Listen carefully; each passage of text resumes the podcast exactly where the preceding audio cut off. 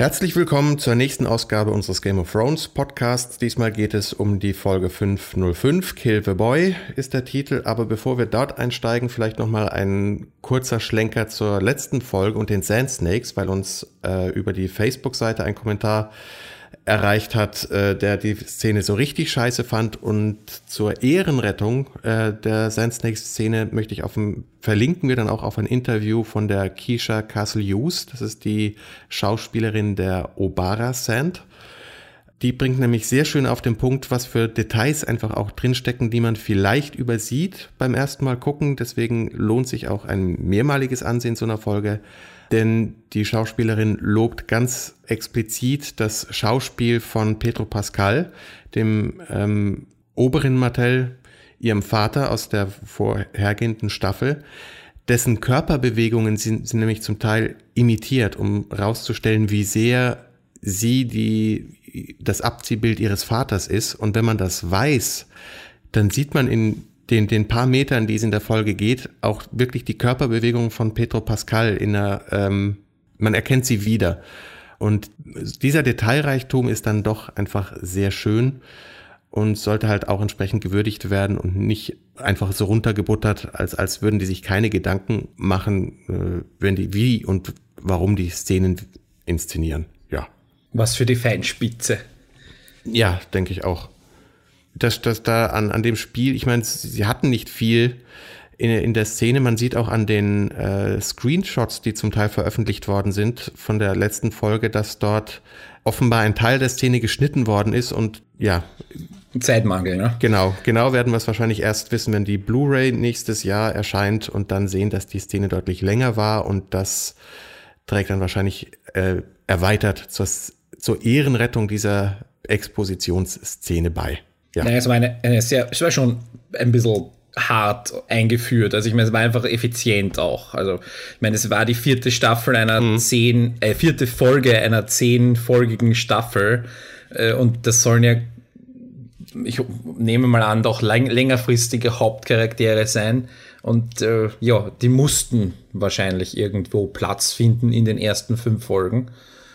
Und deswegen war das vielleicht ja. ein bisschen, ein bisschen ja, nicht mit der, mit der stumpfen Axt, aber es war halt dann doch. Das kann ich schon verstehen, wenn dann einige sagen, das war mir, das war, empfand ich insgesamt als schlecht, auch wenn es in Einzelelementen sicher sehr überlegt war. Ja, ich, ich finde halt so ein Urteil immer etwas zu harsch, äh, wenn man weiß, wie, wie viel Arbeit trotzdem in sowas reingeflossen ist. Die, die Kostümabteilung, die sich ja auch Gedanken gemacht hat, darüber zum Beispiel diese drei Science Snacks eben als wie eine Figur darzustellen, dass sich diese Kostüme gegenseitig ergänzen, weil die auch entsprechend wohl kämpfen äh, in irgendeiner Form. Dann, das, das kommt ja nicht von ungefähr, also da fließt sehr viel Arbeit ein. Es gibt nicht so viel ja, Raum, den sie jetzt einnehmen können mit so einer Szene, was eben dann auch in ja, einer gekürzten Szene resultiert, was vielleicht schade ist, aber auch mit Kosten und was, was, was weiß ich für Gründen zu tun hat. Und das dann einfach darauf zu verkürzen, ja, die Szene war scheiße und halt so, so pauschal. Ich mag halt solche Pauschalaussagen nicht, wenn man sich auf Einzelelemente ähm, konk konkret beschränkt, dann, dann okay. Wenn man sagt, das war jetzt zu sehr auf Exposition getrimmt, weil eben auch ein Teil fehlt, dann okay. Aber das Schauspiel zum Beispiel, von, also am Beispiel von dieser Obara Sound, Sound war klasse. Und da. Ich würde Schauspiel ja noch nicht an 30 Sekunden beurteilen. Also sie kamen jetzt in der, in der aktuellen Folge, die wir jetzt besprechen wollen, ja, ja, gar nicht wieder vor. Das heißt, wir müssen eh noch mindestens eine Woche warten, bis wir eigentlich unser Urteil verfeinern können. Das heißt, äh, schauen wir mal. Genau. Und wie klasse, klasse Keisha Castle Hughes spielt, kann man in Whale Rider, also im Prinzip ihrem, äh, ich glaube, Schauspieldebüt war das sogar, ein neuseeländischen Film von 2002 sehen. Der ist, äh, ich meine, die ist großartig. Also ich habe war begeistert, als ich mitgekriegt habe, wie diese Rolle besetzt worden ist. Die anderen beiden finde ich ein bisschen zu mädchenhaft, wobei das auch nicht schlecht sein muss, aber das äh, hat halt wieder mehr mit, mit Vorwissen von den Büchern zu tun. Wenn man jetzt in, den, in der Serie sie zum ersten Mal sieht, kann ich verstehen, wenn man das erst auf den ersten Blick vielleicht enttäuscht ist. Aber warten wir mal ab. Ja, zur ja, aktuellen ist, Folge. Ja, was ist da passiert? Fangen wir ganz oben an, also im Norden. Da, da wird ja jetzt, da werden ja jetzt äh, Handlungsstränge demnächst zusammengeführt. Bereitet sich alles vor auf die Schlacht oder den Kampf um Winterfell und um den mhm. Norden. Und äh, Stannis lässt äh, seine Mannen äh, aufsitzen und sie reiten ab. Ja. Und ich habe, ja, vorher ist quasi so, es ist eine Verabschiedungsszene, es darf die Tochter nochmal vorkommen, um uns daran zu erinnern, was wir dann später äh, sehen werden. Mhm. Es wird auf ihre, ähm, auf ihre Krankheit nochmal be Bezug Grayscale. genommen. Grayscale, genau. Mhm. Äh, diese Woche habe ich übrigens auch den Vor, also dieses Previously On gesehen, was mhm. äh, auch eigentlich sehr gut ist. Das werde ich das nächste Mal auch wieder bewusst machen, weil es einfach e-, einiges sehr erleichtert. Ja wenn man nochmal optisch an Sachen erinnert wird. Und Jon Snow hat die nächsten harten Entscheidungen zu treffen eigentlich, jetzt wo Stannis weggeht äh, und er wirklich allein wieder da oben bestimmen kann mhm. eigentlich. Womit wir auch beim Titel äh, der Episode angekommen sind, die sich auf eine, einen Satz bezieht, die Meister Aemon John eben bei seiner Entscheidung an den Kopf wirft und eben sagt, kill the boy, let the man be born, um herauszustellen, dass er eben erwachsen werden muss, sich nicht vor unangenehmen Entscheidungen treffen kann, weil John meint, die Hälfte der, der Nachtwache würde ihn hassen, nachdem er diese Entscheidung trifft und Aemon beruhigt ihn mit dem Satz und so, die Hälfte hasst dich doch sowieso schon. Blöd ist halt, wenn das ja. genau die andere Hälfte ist. Ja, blöd gelaufen. Was man, was man ja auch sieht, dass seine, seine sein, sein Steward, sein Junge und mhm. sein, sein Freund, äh, der, ach, wie heißt denn der? Delirious Ed glaube ich. Dass ja. die sind ja, die auch, ich meine, dass sein ehemaliger Widersacher Alistair Thorne dagegen argumentiert, auch aus Erfahrung wahrscheinlich, ähm, ist nicht überraschend, mhm. aber auch eigentlich alle anderen sagen, na, lieber nicht. Ja, wobei John ist halt auch nicht gerade der geschickteste im Formulieren von Offensichtlichkeiten oder Sätzen. Ich meine, wer die, die Armee der Toten, wer, wer der gegenüberstand, dem ist wesentlich klarer, dass es sinnvoll ist, die nicht mit, äh, die, ja, dass, dass man vor der Wahl steht, entweder man verstärkt mit den Wildlingen die Armee der Toten oder die eigene Seite. Und ja, fertig. Also das könnte man geschickter formulieren. Ich meine, selbst Samuel Tali macht es ja äh, Stannis gegenüber in der Bibliothek auch deutlich klarer, worauf das hinausläuft. Und Stannis ist sich äh, bewusst, dass es auch ein Asset ist. Jemand mit diesem Namen Tali, der eigentlich ein großer Krieger ist, zumindest sein Vater, dass jemand Belesener ihm genauso dienen kann für die Kriege, die und Kämpfe, die vielleicht noch auf ihn zukommen und deswegen ihm rät, weiter seine Nase in die Bücher zu stecken. Genau, vor allem weil er ja einen, eine Methode hat, wie man diese White Walkers umbringen könnte.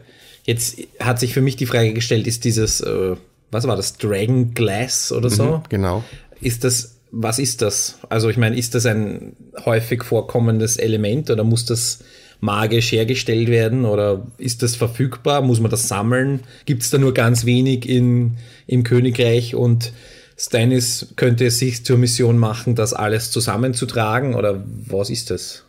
Obsidian, also ja, ich glaube im Prinzip Vulkangestein, erkaltetes. Die, die Nachtwache hatte doch an der Fist of a First Man äh, in der zweiten Staffel so, so ein ganzes Zeug, ja, diesen Sack voll in so einem Mantel der Nachtwache gefunden, ne, war doch da vergraben. Mhm. Und die haben das ja so ein bisschen verteilt und davon gibt es definitiv auch noch mehr von diesem Material, auch auf Dragonstone eben, da wo Stannis herkommt und wo die Targaryens mal residiert haben. Insofern ist es eine gute Erinnerung daran, ja wahrscheinlich auch nicht von ungefähr eine Erinnerung daran, dass dieses Zeug wichtig ist, weil wir wahrscheinlich diese Staffel nochmal mit welchen konfrontiert werden. Also so wie die, das mit der Grayscale eine Vorwegnahme von was war, ist womöglich auch das eine Warnung, dass das auch in dieser Staffel wiederkehrt. Hat nichts mit den Büchern zu tun, da sind wir über die Bücher hinaus. Na bitte. Also, ähm, John befreit oder äh, diskutiert mit, äh, ach, wie heißt denn der bärtige Rothaarige? Ja, äh, und sie kommen überein, wir brauchen Schiffe und damit ist dieser Handlungsstrang schon wieder erledigt. Das wird auch mit Stannis dürfte da auch offenbar gleich zugesagt haben, ihr dürft meine Schiffe ausborgen. Aber ist denn nicht auch so gegangen, dass, äh, ich meine, wenn, wenn John Tormund die Handschellen abnimmt, ich hätte erwartet, Tormund legt ihm die Hände um den Hals. Ich meine, Kit Harrington guckt da ja, ja schon. Du solltest das von der Inszenierung her, solltest du das erwarten. Aber ja. du wusst, weißt natürlich, dass das nicht passieren wird. Also das war so ein eher ein billiger, billiger 90er Jahre Trick. Ja, ich weiß, vielleicht sogar eher 80er Jahre, weil es Überhaupt nicht der, das ist übrigens etwas, was ich mir bei einer anderen Szene auch noch gedacht habe, dass das öfter vorgekommen ist in dieser Folge 80er und 90er Jahre Fernsehtricks. Das kommen wir dann noch dazu. ich musste halt an das Imperium schlägt zurückdenken, wenn Chewbacca äh, Lando Calrissian die, die Hände um den Hals legt. Und zwar, weil beim Gegenschuss auf John in der Szene ist im Hintergrund so, so ein ja, Lichteinfall durch so im Prinzip so, so Gitterstäbe, aber das ist genau so symmetrisch, wie die äh, Elemente auf dem Todesstern ausgesehen haben. Ich weiß nicht, ob das ein Easter Egg Zufall ist oder halt wirklich mit voller Absicht. Das, boah, jetzt kommt, geht's aber halt zu weit hier. ich fände halt, ich fänd's halt schön. Also ich habe mich halt doppelt gefreut, weil ich dachte, mein, meine Güte, Turmund sieht eh schon auch fast aus wie Chewbacca und legt ihm jetzt gleich die Hände um den Hals und im Hintergrund hast du einen Lichteinfall ja, wie auf dem Todesstern. Chewbacca ist schon noch eine Spur knuddeliger. Na gut. Und äh, was auch interessant war, ich habe letzte Woche von einer Theorie erzählt, also nicht erzählt eigentlich, von der ich gelesen habe. Und die wurde ja in dieser Folge auch nochmal äh, stark untermauert, beziehungsweise sehr on the nose, sodass jemand anderer eben oder jemand mit meiner Game of Thrones oder Ice, of, Ice and Fire Bildung das auch verstanden, verstehen hätte können. Und zwar als Mr. Aemon sich irgendwie ein bisschen out of context darüber mhm. aufregt, dass seinen, was, Nichte äh, so alleine ist und der, äh, der, letzte Targaryen. Der letzte Targaryen. Targaryens dürfen nicht allein sein, mhm. sagt der alte, kurz vorm Sterben stehende Targaryen. Also, okay, das war ein bisschen, das war auch schon wieder die, die stumpfe Axt ein bisschen. Ja, und dann halt genau der Schnitt auf Jon Snow, der reinkommt. Genau. Und ich, ich habe mir auch, äh, ich meine, ich habe mir letzte Woche so viel Gedanken gemacht, dass womöglich möglicherweise mit Old Town zu sehr gespoilert zu haben oder vorweggenommen, dass dort die meisten auch gedacht, ja. Aber nein. Ist es, ist es für einen äh, Nachtwachen, äh, Nachtwachen heißen sie? Ja. Night's Watch äh, Angehörigen möglich, einen anderen Beruf zu erlernen? Darf er dort weg? Nun ja. Wäre das eine Perspektive? Nun ja, er ist trotz, er ist zumindest erweisungsgebunden. Und ich meine, angesichts des, ja, nee, des hohen Alters von Master Aemon könnte es durchaus sein, dass in Kürze ein neuer Meister fällig wird für die Wall.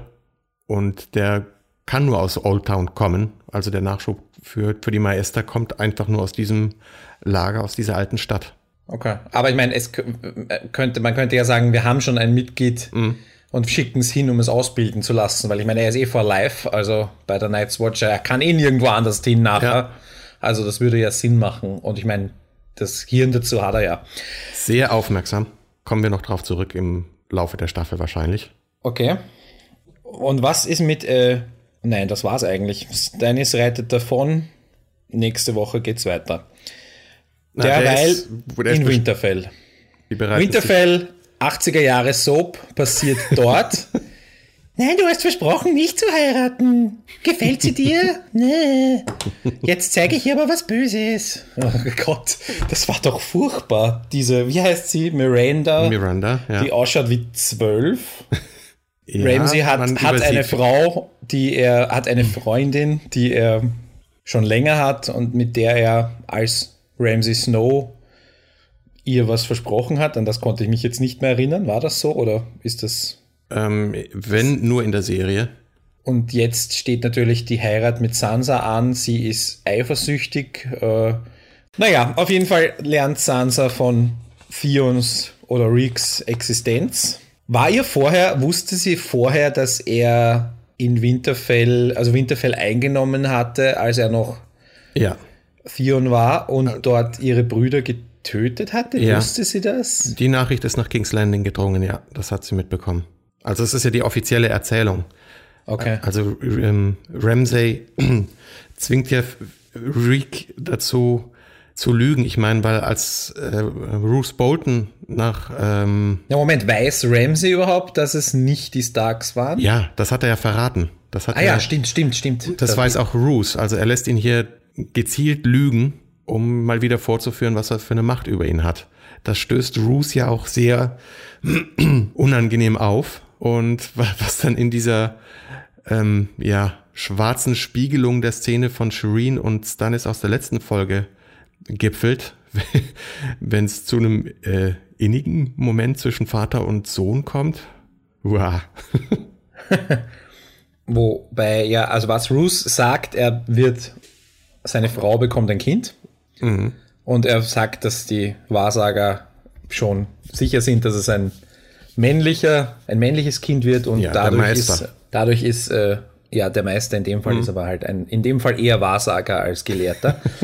ähm, und dadurch ist Ramses Position, äh, ist sie bedroht, weil ich meine, er ist jetzt ein Bolton. Das ist ein bisschen, da, da habe ich irgendwas gelesen, dass es nicht so sicher ist, dass es ja auch keine, dass dieses Bastarde werden zu legitimen Söhnen so selten vorkommt, dass man eigentlich gibt es gar kein Rechtssystem oder etablierte Rechtspraxis dazu, wer jetzt dann eigentlich der legitime Ersterbe wäre, wenn es der, also der, der später geborene Nicht-Bastard oder der zum, der nicht mehr Bastard, der aber mhm. älter ist. Also da gab es, da irgendwer erwähnt in, eine, in, seinem, in seinem Ko Kommentar dazu, dass da schon Kriege geführt wurden oder dass sowas mhm. ein, äh, also ich weiß jetzt nicht, ob der auf irgendwas Konkretes angespielt hat, ja. was in den Büchern erwähnt wird oder so. Also ein König kann halt jemanden von der Bastardbürde oder eben zum Lord machen und befördern, genauso wie Stannis, der sich ja für den rechtmäßigen König hält, der er auch ist.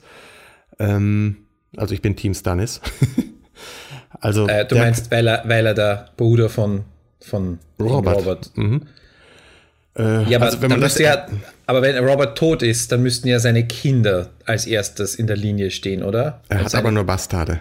Ja, das weiß aber niemand. Ja, ähm, also Stannis beruft sich auch darauf. Also es ist das Wissen, worauf er sich bezieht und worauf, worauf er seinen Königsanspruch bildet. Er ist der älteste Nachfolger. Das war ja auch ähm, seinem jüngeren Bruder äh, Renley gegenüber das Argument. Ich bin der Ältere und äh, Robert hat keine legitimen Nachfolger, eben nur diese Bastarde rundherum. 20, äh, wie wir gehört haben bei der äh, Vorhersage. Mindestens. Mindestens. Mindestens. Und insofern wäre er der rechtmäßige König, wenn man die Rebellion an sich für legitim hält, weil ansonsten wären ja die Targaryens immer noch König. Also es Stimmt. ist je nachdem, woran glaubt man. Also es ist nicht nur bei den, den ob man an die einen der sieben Gö oder die sieben Götter glaubt oder den, den äh, ertrunkenen Gott. Bei Königen ist es genauso. Glaubt man an den Rebellionsanspruch, dann ist Stannis der rechtmäßige König. Lehnt man die Rebellion ab, müssten eigentlich die Targaryens weiterhin die Herrscher sein. Oder man akzeptiert die Kuckuckskinder der Lannister und dann ist mit Tommen der letzte männliche Nachfahre und mit Musella die letzte Nachfahrin. Ja, da wird es auch langsam eng. Und ich glaube, äh, Joffrey hat quasi via Tywin Lannister noch eine, diese Boltonisierung von Ramsay beglaubigt auf einem Dokument und von daher wäre er ein rechtmäßiger Erbe, je nachdem welcher oder wie lange Tommen noch auf dem Thron sitzt, sollte das rechtmäßig sein. Und solange Ramsay am Leben ist, ähm, hat er wohl die, die besseren Karten als der noch ungeborene Nachkomme. Und die Katze von Tommen kann nicht die Erbfolge antreten. Schade. Es wäre wahrscheinlich eine friedlichere Welt. Was ist noch in Winterfell passiert? Äh, wie heißt sie? Brienne und Podrick haben sich einquartiert in einem Bates Motel, nein, ja. ums Eck. ja. Und äh, warten und tun einmal nichts, außer sagen, ja, schick, schick eine Nachricht an Sansa, dass irgendjemand mhm. da ist, der irgendwas für sie tun kann, wenn sie eine Kerze irgendwann anzündet. Genau. sehr, sehr präzise alles, sehr präzise. Wobei man ja, natürlich nicht, kann die einfach so in Winterfell reinspazieren? Nein, kann sie eh nicht. Also, nee, aber die, die, ja gut, als Kriegerin, ich meine, so schlau stellt sie sich dann nicht an und die Frage ist ja, es gibt keinen Beleg, also es ist unsere Annahme, dass man denkt, dass dieser ähm, Mensch in der Herberge und die alte Frau Zofe in Winterfell miteinander kommunizieren und dass diese Nachricht von Brienne kommt, muss aber überhaupt nicht von Brienne sein, sondern könnte auch durchaus von jemand anderem sein. In jedem, in jedem Hotel rund um Winterfell sitzt jemand, der ihr helfen möchte. Das glaube ich eher als die, die Gefahr ist halt, dass die, der, die Person, die Sansa quasi als Zofe andient, nun ja, es ist jedenfalls nicht so eindeutig eine Nachricht von Brienne, wie es auf den ersten Blick erscheint. Weil ich, man, wenn man drüber nachdenkt. Natürlich ist es nicht. Ist es möglich, dass es wieder ja. was anderes ist, aber es ist halt, äh, das war ja das gleiche wie mit, oh, zu welcher Königin ist jetzt Sir Jorah unterwegs? Mhm. Also das, aber ja. Ich meine, es wird auch nochmal davon unterstrichen, dass Ramsay Sansa gegenüber sagt, The North remembers. Auch diesen Satz. Ich meine, aus seinem Mund klingt das wie der blanke Hohn, aber ich meine, er ist sich dieses, dieses, des Gewichts dieses Satzes bewusst. Du meine Güte, also ich mach, mach mir echt langsam ein bisschen in die Hose. Um Sansa oder was? Ja, so. oder Miranda, je nachdem. naja, gut, ja. Eine wird wohl heiraten. Es wird viel. Und ja, okay, wir wissen, heiraten ist oh. nicht so unbedingt die sicherste Variante. Oder kommt drauf an, jedenfalls, äh, wie romantisch war bitteschön der, der Heiratsantrag von, von Danny in, in Marine. Ah ja, stimmt. Aber ui, das ist aber, das ist aber weit vorgegriffen. Da ist ja noch einiges dazwischen passiert. Was? Was haben wir da? Ja, ja zu, zu einem holt sie sich einmal Rat von ihrer wie heißt die? Die heißt nicht auch Melisandre, oder? Missandei. Missandei. Okay, ja, die, heißt, die heißen alle gleich.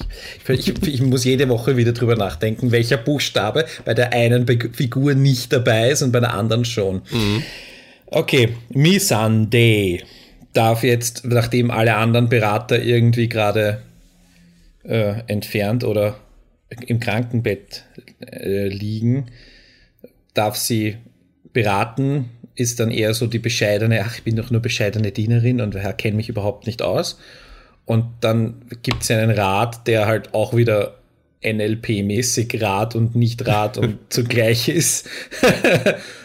und irgendwas, was sagt sie? Ja, sie legt den Fokus halt drauf, was, was Danny vielleicht übersieht, dass sie eben nicht nur ihren abwägt, was ihre Berater sagt und denen folgt, sondern manchmal einen Ausweg oder einen, eine dritte Möglichkeit sieht, die den anderen entgangen ist. Und das ist ja auch genau das, was sie jetzt macht und spiegelt damit natürlich die Empfehlung, die Meister Aemon äh, an der Wall Jon Snow gegeben hat. Also sie greift hart durch und äh, die Leute, sie lässt die, die Familienoberhäupter zusammenrufen, sind mhm. das alles, sind das alles Sklavenhalterfamilien. Das sind keine, ja. genau. Okay, also die, die, die Vertreter, der, Vertreter der freien Sklaven kommen jetzt auch nicht zum Zug. Nee, ich, wenn die überhaupt welche hätten. Also ich glaube, den einzigen, den die hatten, hat äh, Danny ja köpfen lassen. Das, also das war ja der, der Sklavenvertreter und das sind jetzt die, das Pendant zu den Lords in Westeros sind wohl diese Sklavenhalterfamilien, die Alteingesessenen, die in ihren Pyramiden sitzen und die dürfen da jetzt antreten. Und das erinnert jetzt im ersten Anlauf zumindest was, was Danny dort macht, ähm, das war ja noch vor dem Counseling seitens von Missandei, ähm, spiegelt so ein bisschen den Mad King wieder, ihren Papa. ja, aber. Der hat halt grünes Feuer genommen, weil er in, in Ermangelung eines echten Drachens hm, hat er halt dieses komische grüne Giftzeug genommen, um Netz äh, Bruder und Vater ver verbrennen zu lassen. Und sie äh, sagt jetzt, naja, vielleicht essen sie euch, vielleicht nicht. Mhm. Und verfüttert quasi einen an die beiden kleinen, nicht mehr so kleinen, kleinen. Ja. Das Super war, CGI. Das stimmt, ja. Wobei man sieht auch, wie, wie unempfindlich Drachen ihrem eigenen Feuer gegenüber sind, weil sie quasi ja. am brennenden Korpus noch herumnagen, schon mhm. herumnagen. Naja, und die anderen haben dann die Hosen voll, auch mhm. wenn der eine so tut, als wäre es nicht der Fall. Und dann geht sie wieder zu ihm und macht, wie heißt der? Hat, das ist der, der, der jede Folge gekommen ist und gesudert hat, dass die Fighting Pits wieder aufgemacht werden soll. Exakt. Und jetzt kriegt er das. Er, er kriegt ja. die Fighting Pits äh, offen und er kriegt mehr als das. Hast du dir doch letzte Woche gewünscht. Bitte ja, schön. eh. Also ich hatte, hatte gewünscht, dass diese Woche schon was. Aber ja, genau.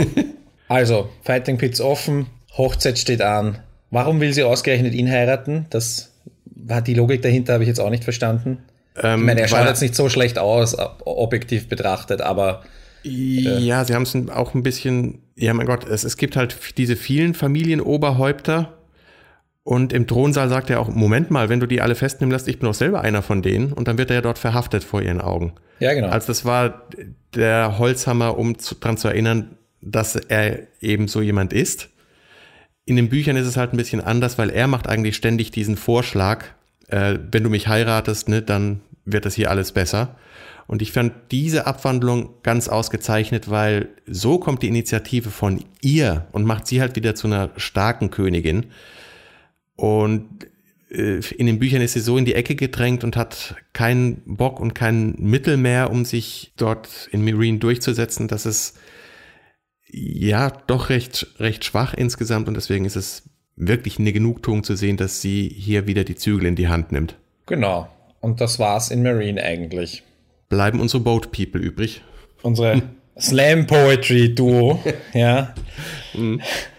Äh, Tyrion und Jorah geht, ja, was, es ist eigentlich das gleiche wie letzte Woche. Sie, Tyrion sagt lustige Sprüche und diesmal steigt Jorah drauf ein. Äh, wobei, ja, er sagt aber auch wirklich einen ganz, ganz tollen Satz, dieses, ne, äh, long sullen silences and an occasional punch in the face. The genau. Mormont way. ja, und dann zitieren sie ein, ein Liebeslied, das auf ähm, in, in den Büchern, wenn ich mich recht erinnere, auf Hochvalyrisch bei Joffreys Hochzeit gesungen wurde, was da halt dann keiner verstanden hat. Und ja, aber nicht der Reigns of Dings da. Nein, nein, Castamere. nicht Reigns of Castamere, sondern äh, eben ein Liebeslied, das sich auf den Doom von Valyria überlebenden einem Liebespaar bezieht, weil die kommen dort davon wie durch ein Wunder. Das ist dieser Bildungsstand, ist das, was dann Jorah und, und Tyrion wohl zum ersten Mal annähert, weil Tyrion ist, glaube ich, auch davon angetan, dass dieser tumpfe Typ, der ihm ständig nur in die Fresse haut, wenn er das Falsche sagt, ähm, ja, sowas auswendig kann.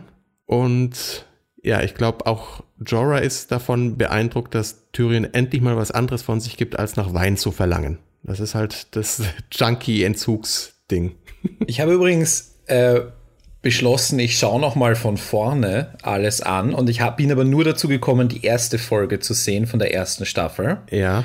Und da wird ja äh, Jorah sein erster Auftritt ist ja auch ein bisschen ein intellektueller, weil er schenkt ja äh, Daenerys zur Hochzeit einen Stapel Bücher über ihre Familiengeschichte. Mhm. Also er ist ja, er ist ja ein, ein Intellektueller, genauso wie ein, ein, ein, ein honoriger Ritter ist. Mhm. Also ist halt, er hat halt die letzten paar Jahre nicht so viel Gelegenheit dazu gehabt, weil er halt durch die Wüste gestapft ist. Aber ja, er ist aber Westeros äh, verwiesen worden von Ned Stark, weil also da gab es auch eine unschöne Nummer, das war nicht sehr ritterlich und daran erinnern die sich ja auch. Also er versucht sich ja dort zu rehabilitieren, indem er dann schon äh, für Varys spioniert. Das kommt mhm. ja kommt ja auch später noch vor äh, trotzdem ist er von hoher Geburt, ist äh, der, der Sohn von dem vormaligen Nachtwachen Lord Commander in ja. diesem alten Bär, dessen Schwert er eigentlich Jorah kriegen sollte, aber stattdessen hat es ja Jon Snow dann bekommen. Dieses äh, auch valyrischer Stahl wieder. Ne? Und ja, Jorah ist halt schon immer, auch in Westeros, ein Fool for Love gewesen der alles für, für seine damalige Ehefrau getan hat. Und jetzt ist er halt im Prinzip genauso wieder dieser Königin dort verfallen, verstoßen worden und ist jetzt so am Arsch und guckt ja auf die Ruinen. Also nicht nur jetzt, er ist noch mehr am Arsch am Ende der Folge. ja. Ja. Also, sie fahren da durch nach dem fröhlichen Lieder singen und werden sehen Drogon Sehendes Drachel, genau. Ja. ja. Der ist aber weit weg eigentlich von Marine, oder? Also ich ja, meine, der, der war vor zwei Folgen noch dort und jetzt ist er, dass der, was, was, macht, was machen Drachen so den ganzen Tag? Schafe fressen oder was? Ich weiß es nicht, aber. Schafe, warum, Kinder, fliegen. Was will der dort? Rum. Was will der dort? Äh, wenn der dort nur Stone People zum Fressen kriegt, die vielleicht sogar für seine Zähne zu hart sind. Naja.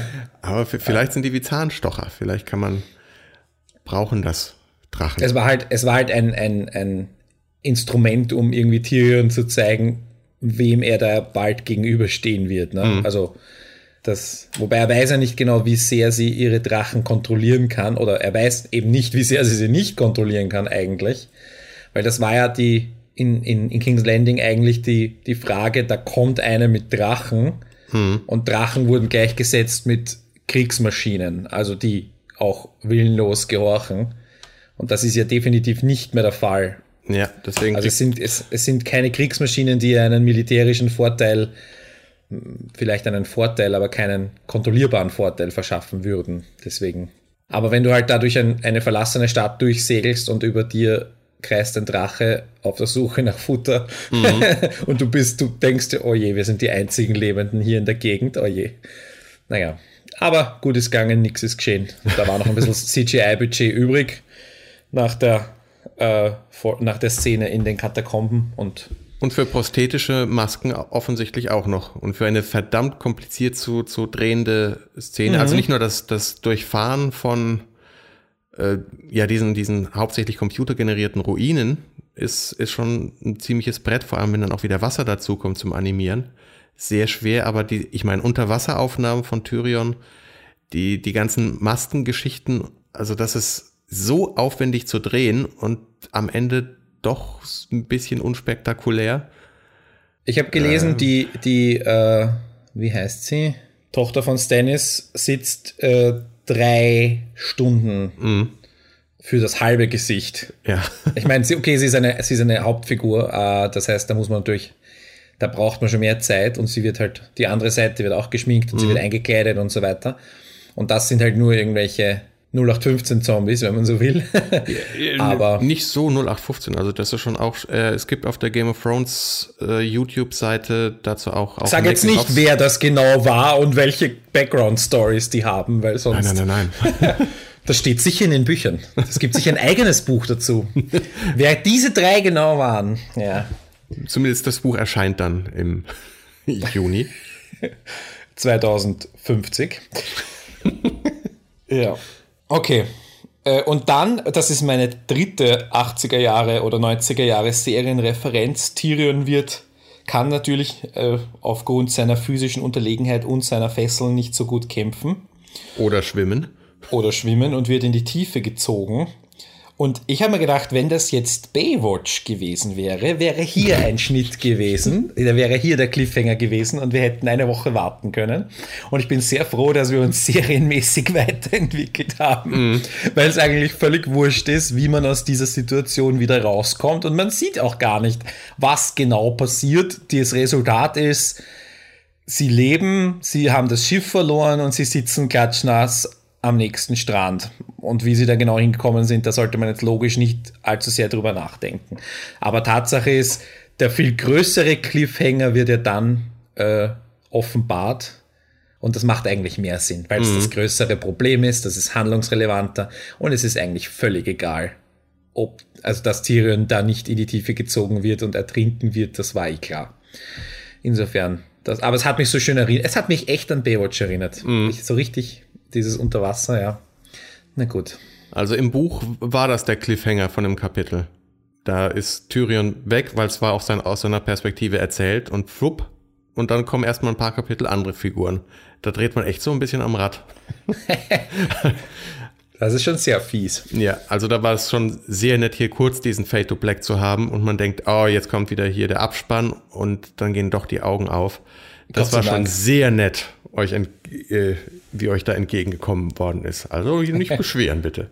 Ja, die, die Benioff und wie heißt der andere? Weiß, aber in dem Fall Weiß, Brian Cockman. Die sind, nicht, die sind nicht solche Sadisten wie Martin. Die, äh, irgendwo schon. Ich meine, sie bringen ja mehr Figuren um als Martin in den Büchern. Ähm, weil wir, es gibt, herrscht kein Zweifel mehr daran, dass Barristan the Bold hinübergegangen ist. Ja, ja, da gab es ja. noch eine kurze Begräbnisszene oder Aufbahrungsszene. Aufbauung, ja.